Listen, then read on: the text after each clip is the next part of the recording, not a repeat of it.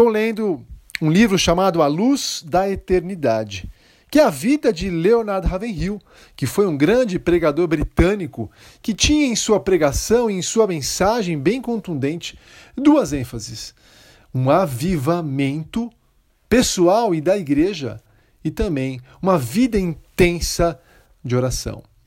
Logo após o prefácio do livro, ali na introdução do livro, uma carta, uma palavra, na verdade, deixada por seu filho, David Ravenhill. Preste atenção em alguns trechos que eu vou ler para você, pai, que eu vou ler para você, mãe. Não posso dizer que, enquanto criança, eu era um leitor ávido.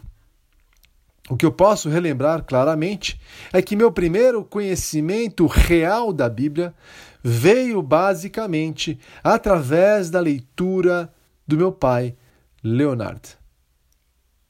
Eu fui privilegiado por crescer em um lar abençoado, com pais que amavam o Senhor e o colocavam acima de tudo. Meu pai se tornou aquele seguidor vivo de Cristo Jesus que eu lia e via todos os dias de minha vida. A vida do meu pai foi baseada em consistência, não em contradição. Ele foi um homem que nunca buscou divulgar suas próprias conquistas, mas preferiu caminhar humildemente diante de Deus. Viveu diariamente à luz da eternidade, sempre buscando agradar o Senhor, que o colocou como um bom soldado de Cristo. Antes de se colocar no púlpito, meu pai se colocava diante de Deus. Foi um homem de orações. Orar em sua vida e suas orações refletiam o fato de que esteve e passava muito tempo sozinho com Deus. Meu pai morreu na fé, acreditando que Deus sempre transformaria o coração de pessoas. A vida, as orações, as lágrimas e as pregações e mensagens de meu pai nunca foram desperdiçadas com este filho muito agradecido. Obrigado, Senhor.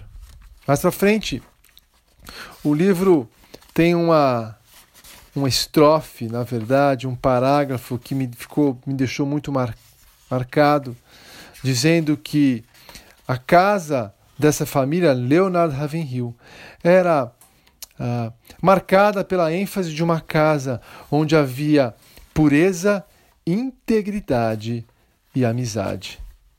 Que exemplo aqui achei. Honestidade, integridade e pureza explícita foram inseridas nas mentes das crianças Ravenhill por todas a sua vida. Pai, mãe, me escute uma coisa. Leonardo Ravenhill foi um homem pecador como qualquer pai e mãe, mas foi um homem que construiu um legado e que deixou aos seus filhos. O maior legado deixado por este homem, por esse pai, foi uma vida de dependência de Deus, um exemplo vivo de Cristo. Que tipo de pai e mãe você tem sido diante dos seus filhos? Pai, mãe, me escute. Deus chamou você para ser o grande exemplo vivo de Cristo Jesus na sua casa. É claro que eu não estou falando de perfeição aqui, você sabe. O que eu estou falando é de uma mãe e um pai imperfeitos, é claro, mas que estão buscando a todo tempo serem cada vez mais parecidos com Cristo. A Bíblia nos deixa a mensagem de que devemos ser três coisas nossos filhos: o bom perfume de Cristo. 1 Coríntios 2,15, exalando o aroma de vida dentro da nossa casa, o bom perfume de Cristo. Deus nos chama a sermos sal, a preservarmos em nosso caráter o caráter e os exemplos de Cristo. A Bíblia nos chama a sermos luz, a brilhar dentro de nossa casa. Cristo Jesus em nossa vida. É claro que essa é uma luta, é uma batalha constante. Tem dias difíceis que pecamos muito. Hoje mesmo foi um dia que pequei com a minha filha Ana, vou ter que pedir perdão para ela mais tarde. Estou até profundamente ah, chateado comigo mesmo.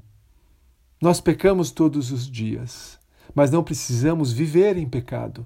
Deus nos chamou a sermos o bom perfume de Cristo, a sermos sal e luz dentro das nossas casas. Que tipo de legado você deixará aos seus filhos? Quais impressões que o seu filho terá de você? Que tipo de carta o seu filho ou a sua filha escreverá sobre o seu respeito quando você partir. O que é que os seus filhos mais lembrarão de você? Quando eles saírem de casa, por exemplo. Que Deus nos abençoe, que Deus nos perdoe, que Deus dê a nós um, uma disposição ativa e contínua de não permitirmos ser dominados pelo pecado, mas vencê-los por meio da graça e por meio de uma disposição intensa de sermos cada vez mais parecidos com Cristo. Uma boa semana para você. Lembrando que as três marcas na casa da família Ravenhill eram honestidade, integridade e pureza explícita.